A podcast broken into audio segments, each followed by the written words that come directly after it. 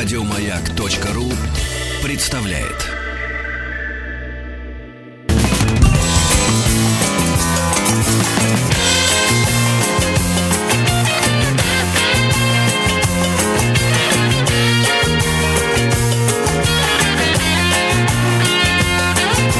Вахтанг Махарадзе и Павел. Добрый день, тема этого часа. Обрывал. Абр, Абр- абр, Оборвал, обрывал. да. Да, тема нашего сегодняшнего э, разговора это собачье сердце Михаил Афанасьевич Булгакова. Сначала я не понял, что случилось с Павлом, но потом, но потом я осознал, да, потому что вчера, кстати, с большим удовольствием э, пересмотрел фильм 89 года Владимира Бортко «Собачье сердце» с гениальным э, Евстигнеевым в роли профессора Преображенского. Будем говорить о профессоре Преображенском и других персонажах э, этого произведения. На связи у нас историк литературы, заместитель директора Государственного музея Булгакова по научно-просветительской деятельности, кандидат филологических наук Мария Александра Котова. Мария Александра, здравствуйте. Да, Здравствуйте. здравствуйте, Вахтанг. Здравствуйте, Павел. Рада вас слышать. Здравствуйте.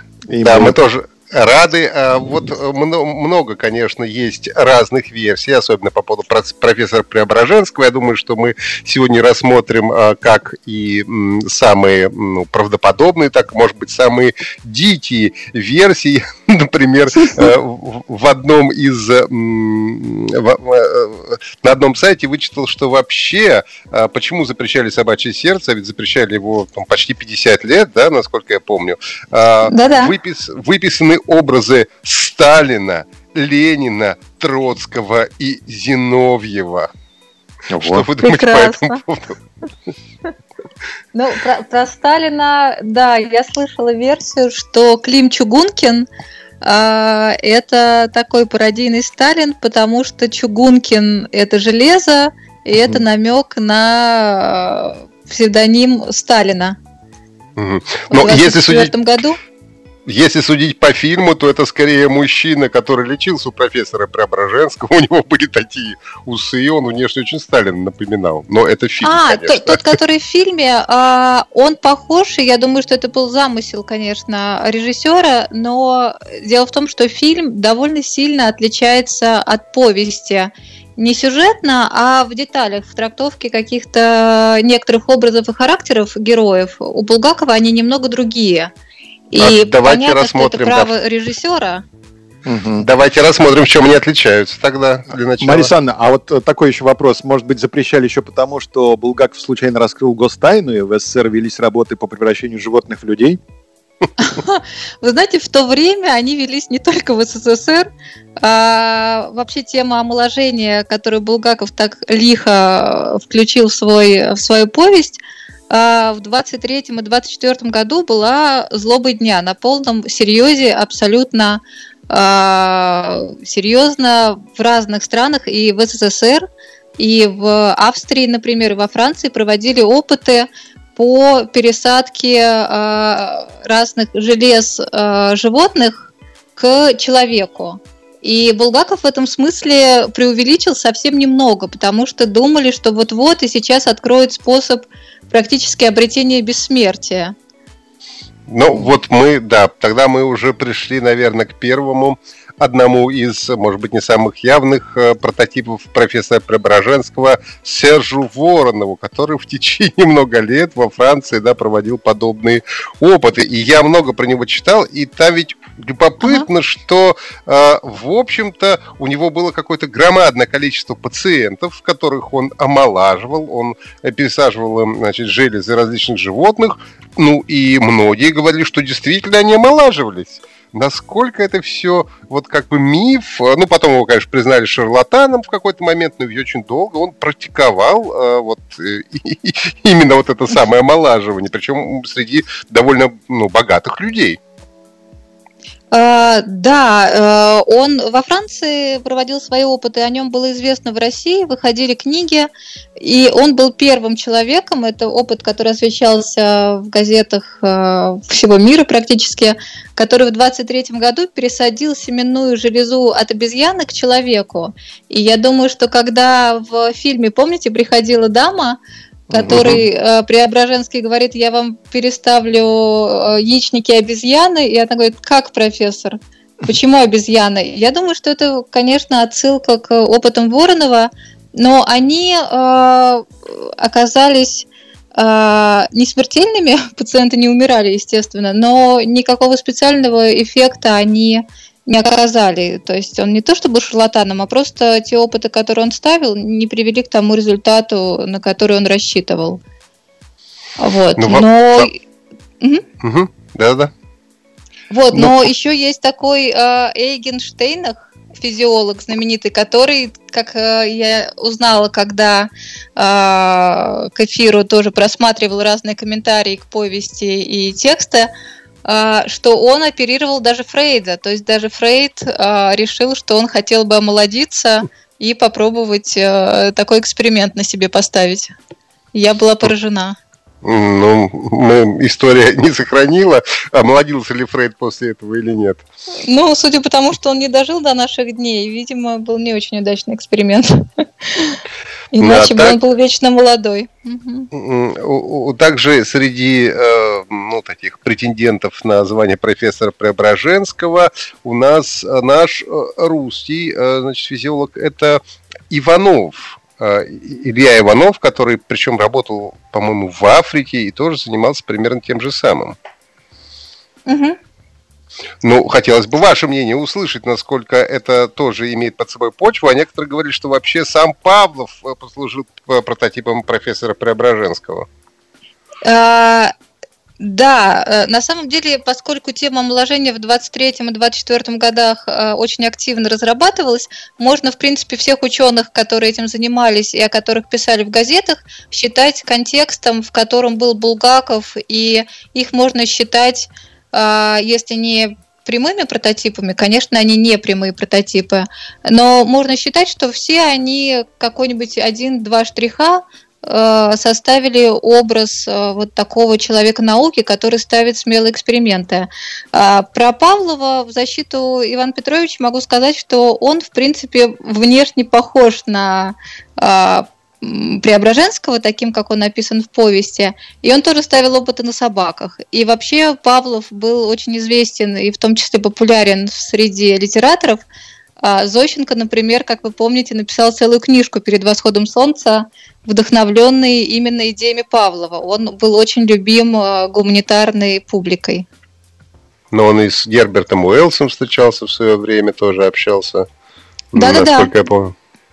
Читал лекции, проводил э, открытые свои среды знаменитые, куда могли приходить э, желающие слушатели, не ученые. Вот. Он в этом смысле был абсолютно публичной такой общественной фигурой великой. А я бы э, зашел бы с другого конца, Марисанна. А вот если посмотреть на всех героев «Собачьего сердца», где мы можем разглядеть черты самого автора Михаила Фановича Булгакова? А, мне кажется, что когда читала повесть, я поняла, что в принципе в этой повести а, для меня очень симпатичных таких специальных персонажей особенно нет. Профессор Преображенский тоже в повести выступает не очень симпатичным.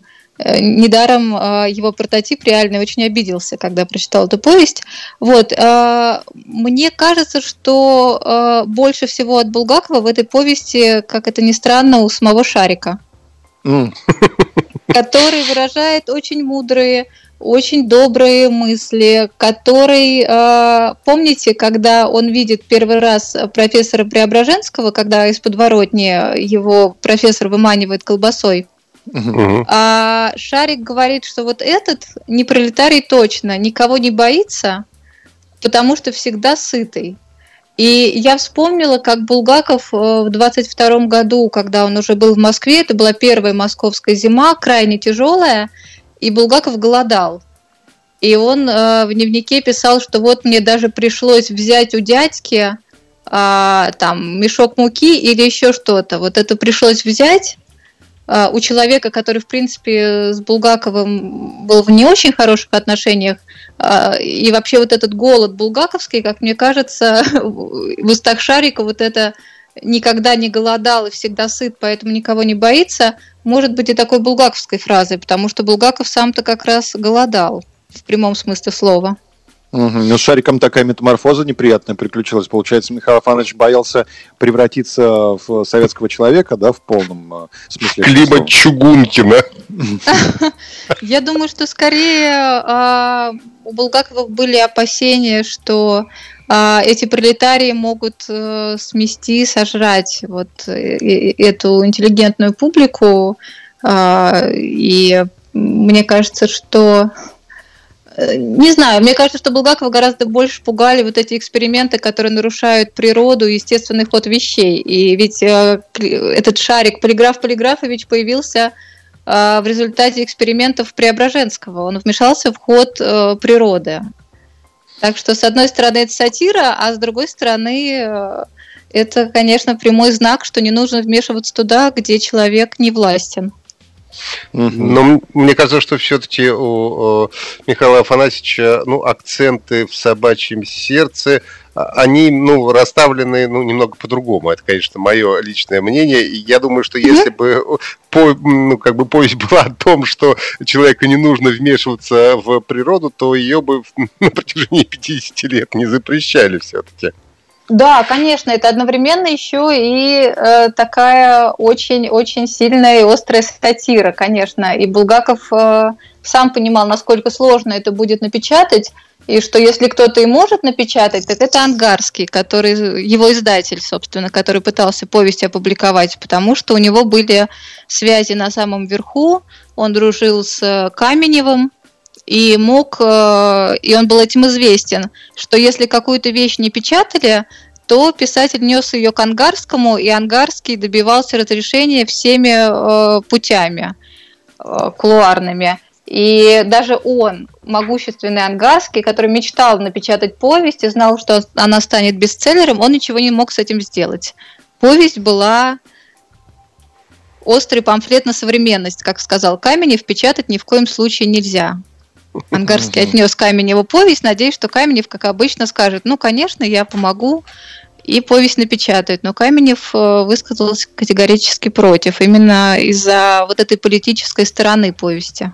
А с точки зрения литературного процесса, Марья Александровна, а почему собака, а не обезьяна? Ведь над обезьянами шли процессы да, по скрещиванию с человеком в 27 году и так далее. Ну, просто Булгакову как бы сложно было придумать, где взять обезьяну Преображенского.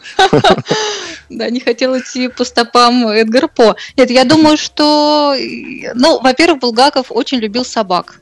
Угу. И гораздо больше, чем кошек, хотя вот образ бегемота получился у него прекрасный.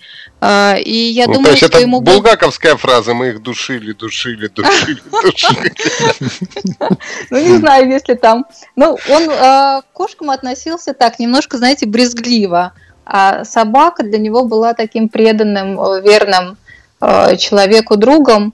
И мне кажется, что просто собака больше сочувствия вызывает, чем обезьяна. Все-таки в уста Шарика вложено очень много э, таких человеческих мыслей. Помните и про повара Власа, который, значит, был прекрасный и собакам кости бросал, и про пролетариев. Это же все Шарик размышляет.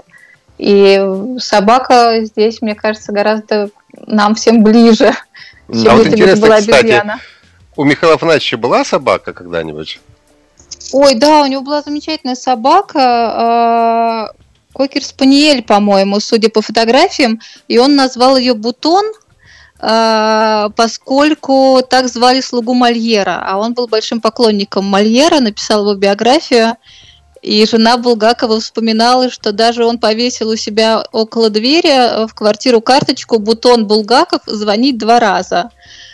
Но пришел фининспектор и подумал, что это какой-то еще один проживающий родственник Булгакова и хотел поднять им э, плату. Поэтому записку пришлось снять и объяснять, что Бутон Булгаков это вообще-то не человек, а собака, и это такая шутка. Угу. Вот, так что да, собака у него была, он ее любил очень. И, наверное, такая еще мысль вложена Булгаковым, что над друзьями мы издеваемся э, больше всего, да? Любил собак и вот э, такое приключение устроил Шарику бедному. А, ну, я думаю, как раз, что это скорее показывает э, для меня жестокость профессора Преображенского, которого я не очень люблю. Угу. Вспомните, как, как во время операции его описывает э, Булгаков. Вдохновенный убийца, как-то там сытый вампир. Ну, в общем, это все очень такие метафоры, связанные со смертью и с убийством, холодным и расчетливым. Вот. Поэтому мне кажется, что это как раз то, что Булгаков описывал, скорее направлено против Преображенского, а не против Шарика. Кто ну, положительный вообще... герой? Ну, это моя Фондер? трактовка. Я, я просто очень люблю Шарика и не люблю Преображенского. В а булгарской повести, не в фильме. В фильме Евстигнеев совершенно потрясающий и прекрасный. Да, вот я а кто, же потряса... кто же главный э, положительный герой? Вот я пытаюсь докопаться. Если и Преображенский у нас так себе, и, соответственно, вот Полиграф Полиграфович, э, может быть, Швондер?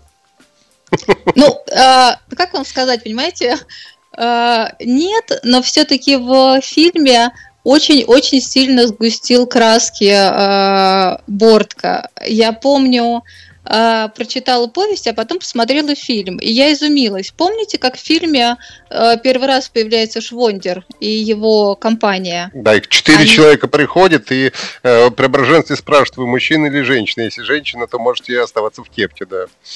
А, они не просто приходят, они, когда им горничная открывает дверь, они практически вламываются, отодвигая ее и спрашивают, есть ли в квартире посторонние. То есть ведут себя абсолютно по-хозяйски. И горничная Зина испуганно ведет их э, к профессору Преображенскому. А в книжке э, просто открывается дверь и входят, как пишет Булгаков, скромно одетые люди. Они заходят скромно, и дальше есть еще несколько эпитетов о том, что они смущаются. Они смущаются этих ковров дорогих, они смущаются всей обстановки, она им очень непривычная. И, конечно, они неприятные. Булгаков сам от дома управов страдал довольно сильно. Но они не такие наглые, распущенные мерзавцы, как это показано в фильме все-таки. И они довольно молодые там. То есть это явно какие-то вчерашние студенты.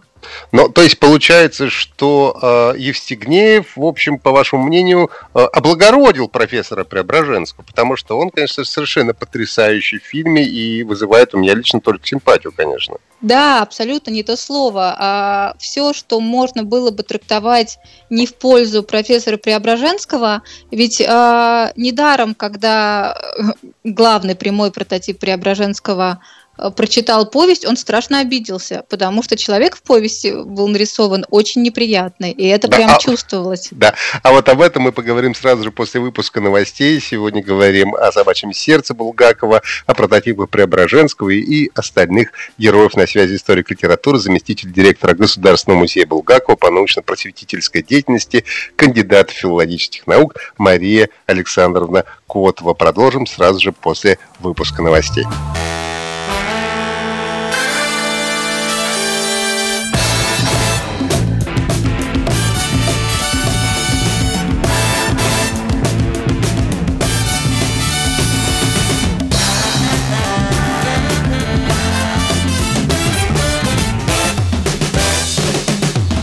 Вахтанг Махарадзе и Павел Картаев. Обсуждаем сегодня «Собачье сердце» Михаила Булгакова, профессора Преображенского, других персонажей, какие у них были прототипы. На связи у нас историк литературы, заместитель директора Государственного музея Булгакова по научно-просветительской деятельности, кандидат филологических наук Мария Александровна Котова. Мария Александровна, вот перед э, новостями мы говорили о том, что э, Евгений Евстигнеев э, сделал э, Преображенского положительным героем, а настоящий прототип э, в результате обиделся, когда прочитал э, книгу Преображенского. Но вот меня такой вопрос. Вот вы говорите, что выписан был не положительным и даже жестоким по отношению к животным, но мы об этом говорили раньше, о том, что в это время, когда Булгаков писал «Собачье сердце», в принципе считалось нормальным. И э, очень многие ученые действительно экспериментировали с омоложением, пересаживанием там, каких-то желез от человека к животному и так далее. А почему тогда Преображенский получился отрицательным. В чем его отрицательность? А, ну, он не получился таким, знаете, злодеем отрицательным. Я совершенно не хочу этого сказать. Он э, обаятельный, у него прекрасная выстроенная такая риторическая речь. Э, помните, Шарик говорит, что он мог бы на митингах деньги зарабатывать. Он прекрасно говорит, и многие его мысли э, нам созвучны. Конечно, это не то, что Бортко поменял черное на белое. Но в фильме «Собачье сердце» Преображенск Борский выступает скорее таким, знаете, символом интеллигенции и символом вот всего того, э, что почти погибло под напором э, пролетариата. А в книжке он, поскольку Булгаков списывал его с реального человека, из человека, с которым у него были сложные отношения, в книжке он просто сложнее устроен. У него есть и положительные, и отрицательные стороны. А Бортка берет только самые-самые э, такие яркие положительные. У меня есть два примера, которые я хотела привести, они короткие. Помните э, замечательную сцену, когда Шарик лежит в кабинете э, Преображенского, а Преображенский ведет прием? Угу. И там приходит вот эта дама, приходит э, старик, значит, в панталонах с кошками. Вот, и э, у Преображенского в фильме два вот этих пациента. Дама и вот этот, э, значит, прелестник, которому девушки стаями ночью снятся. А в повести был еще один персонаж – а, исследователи считают, что почти наверняка Булгаков намекал тут на нашего дипломата 20-х годов а, Леонида Красина. А, это женатый мужчина, у которого есть дети, и одновременно у него роман с очень молодой девушкой, несовершеннолетней. И вот он рассказывает э, профессору Преображенскому, и Преображенский говорит, ну подождите, пока она вырастет, женитесь на ней, женат я профессор, и все сложно, и, а у меня заграничная командировка в Лондон. И если узнает, то там будет все очень плохо, говорит этот э, клиент э, Преображенскому, с которым Преображенский обнимается в книге. То есть они близко знакомы, они дружат. Э, это не просто какой-то пришел человек на прием. И, конечно, в фильме, э, если бы Бортков вставил вот эту сцену, что Преображенский не просто лечит, а обнимается и явно дружит с растлителем, это бы образ Преображенского слегка бы ну, сделала более сложным, углубила. А второй пример прекрасный – это еще одна моя любимая сцена в фильме, я очень его люблю. Помните, когда э, Шариков устроил потоп, там пришла старушка, которая хотела говорящую собачку да, да, да, да, да, да. Из Пскова, по-моему. Вот, это прекрасная сцена. Дарья Петровна там восхитительная. Помните, в фильме а, Преображенский очень вежливо ее выпроваживает и говорит, прошу вас, прошу вас, выводит за дверь, закрывает за ней дверь и говорит, Дарья Петровна, ну я же просил вас. И Дарья Петровна хлопает э, стопку тарелок и говорит, что ходят и ходят. Это в фильме. А в книжке э, Филипп Филиппович э, подходит к этой старушке несчастной и говорит ей сию секунду из кухни вон. И когда старуха пятится к двери, она ему говорит, уж что-то больно дерзко, профессор, вы разговариваете. И он уже фактически кричит на нее, вон я вам говорю. И Булгаков добавляет, что глаза у него сделались круглыми, как у совы.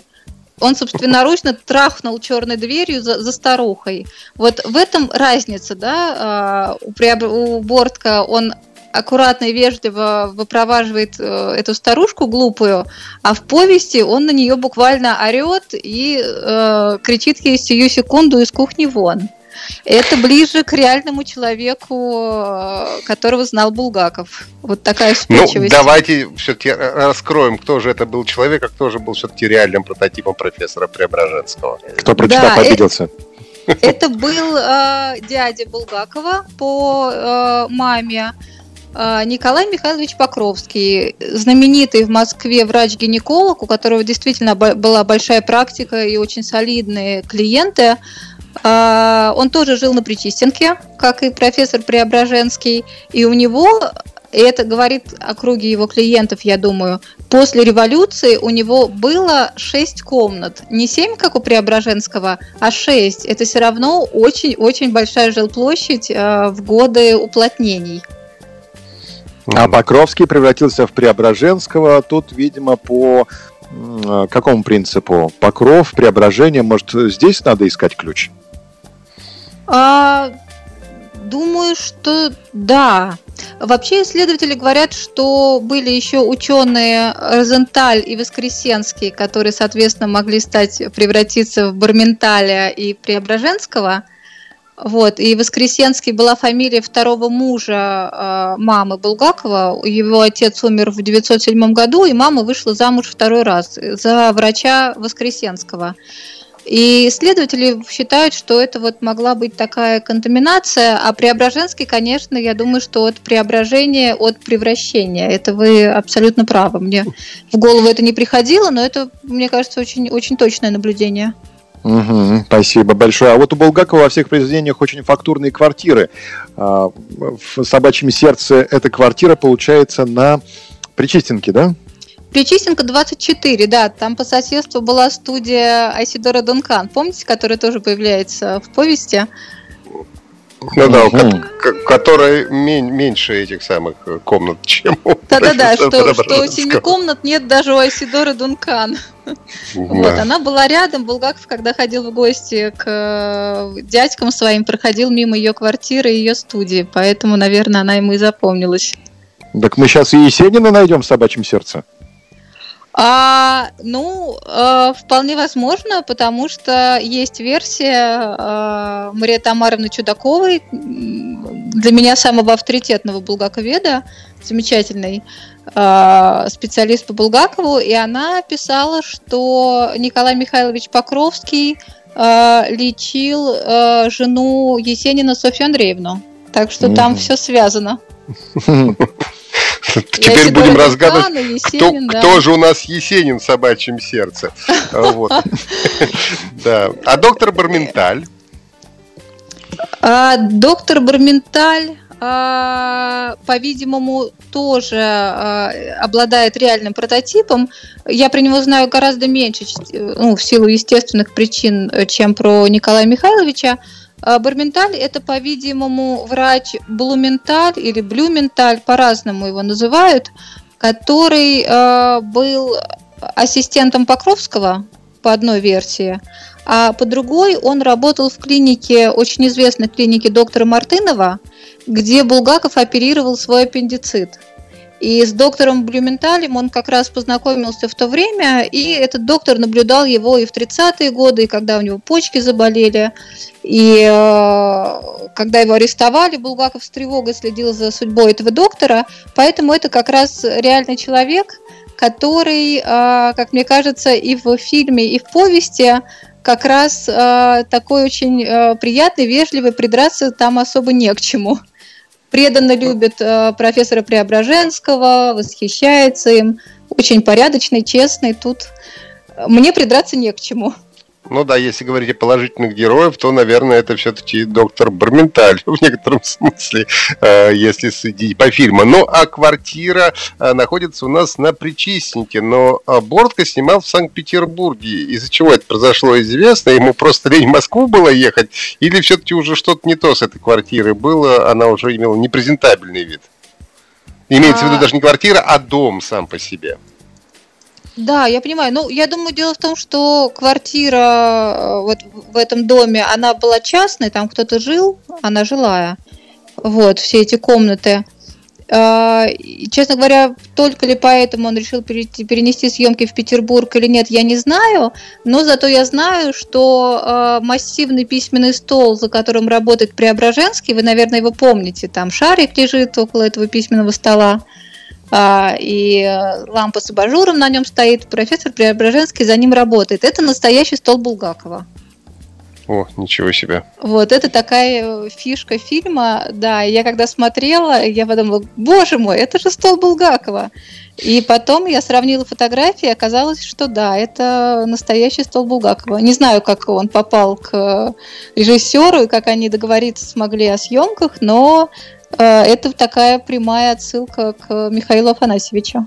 А стол в музее находится, да? Э, да, стол сейчас в музее, к сожалению, не в нашем музее, вот, но он сохранился, слава богу, да, он э, и даже на него в этом фильме можно посмотреть.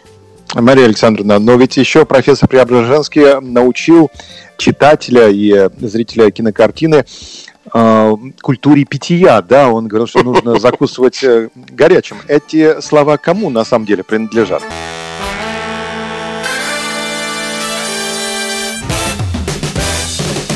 Бахтанг Махарадзе и Павел Картаев.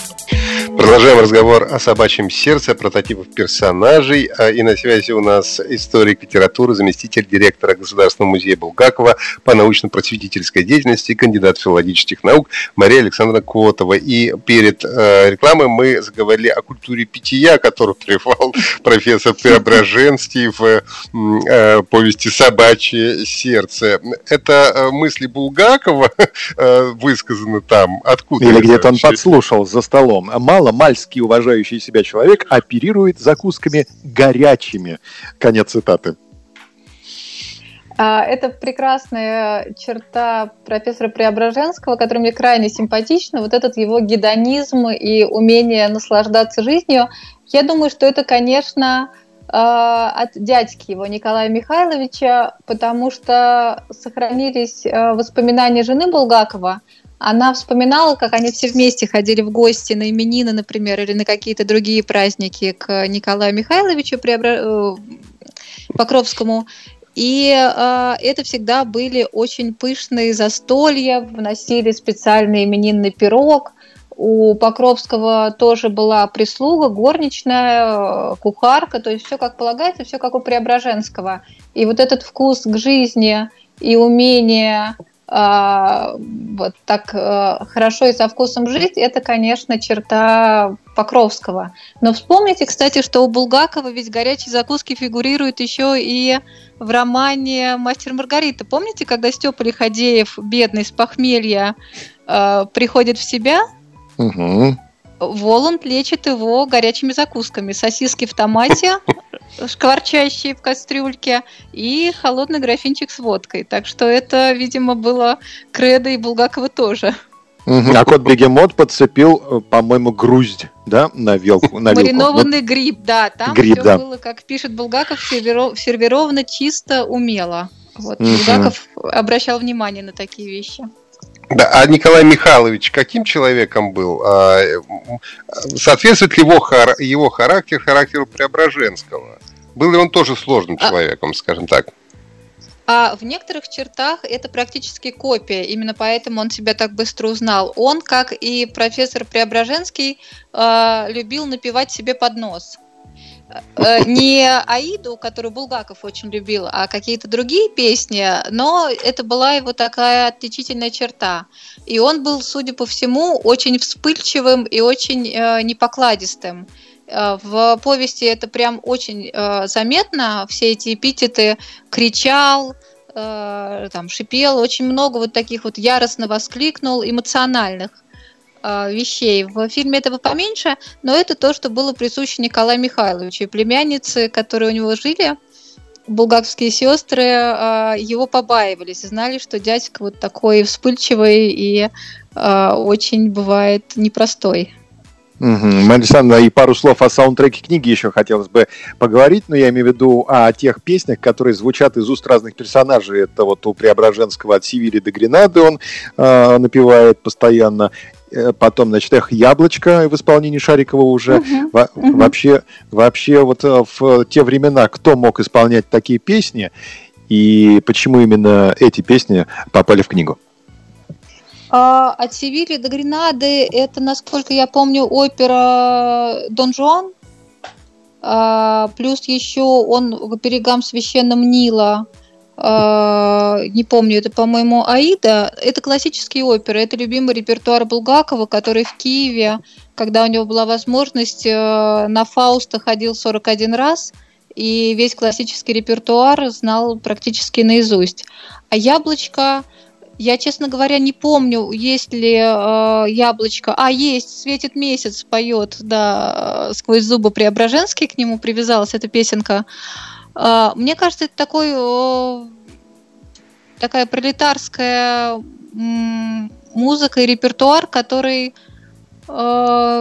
не знаю, честно говоря, откуда он у Булгаков. Я думаю, что ему важен был этот контраст, что Преображенский напевает из классической оперы, а Шариков, значит, Полиграф Полиграфович э, исполняет репертуар пивных, где, собственно, он и подрабатывал до того, как его ударили ножом. 41 раз, это фантастика какая-то. Даже я фильм «Танцор диска» с, Митхун, с Митхуном Чакраборти смотрел меньше раз, чем Булгаков смотрел. Да, да, сохранили все билетики, его сестра пересчитала их и сказала ему торжественно, что вот, Миша, ты смотрел 41 раз оперу «Фауст». Представляешь? Она сохраняла все билетики и потом пересчитывала. Это фантастика.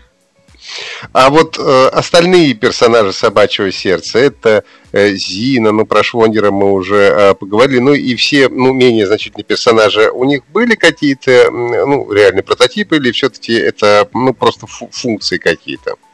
Там есть реальный прототип, очень смешной. А, наверное, минута у меня осталось, да, чтобы сказать про него? Парочка даже, угу. да. Вот. А, помните, эта дама говорит, а, которая пришла на прием к Филиппу Филипповичу. Она говорит, снимай штаны.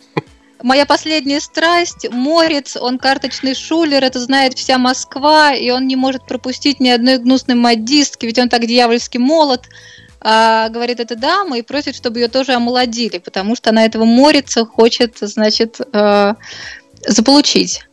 А, так вот, этот Морец – это реальное лицо, приятель Булгакова Владимир Эмильевич Морец, а, которого Булгаков в шутку решил сделать карточным шулером, а, значит, который не пропускает ни одной гнусной модистки, а в реальной жизни это невероятно интеллигентнейший человек, который занимался организацией международных выставок в Государственной академии художественных наук, а, знал пять языков, а, был очень хорош собой и действительно имел в кругу друзей Булгакова репутацию такого сердцееда и а, большого поклонника женщин. Вот, и Булгаков решил так пошутить для своего ближнего круга, потому что кроме него и его друзей никому, конечно, этот прототип не был понятен. А, но это было смешно очень. Морис не обиделся? А, мы этого не знаем, может, ему было лестно. Слушайте, его увековечили в повести, которая осталась навсегда.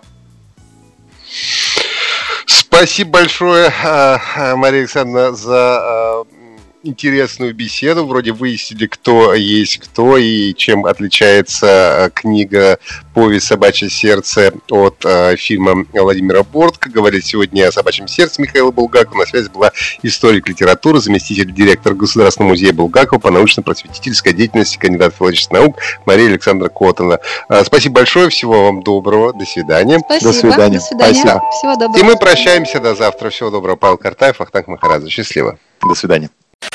Еще больше подкастов на радиомаяк.ру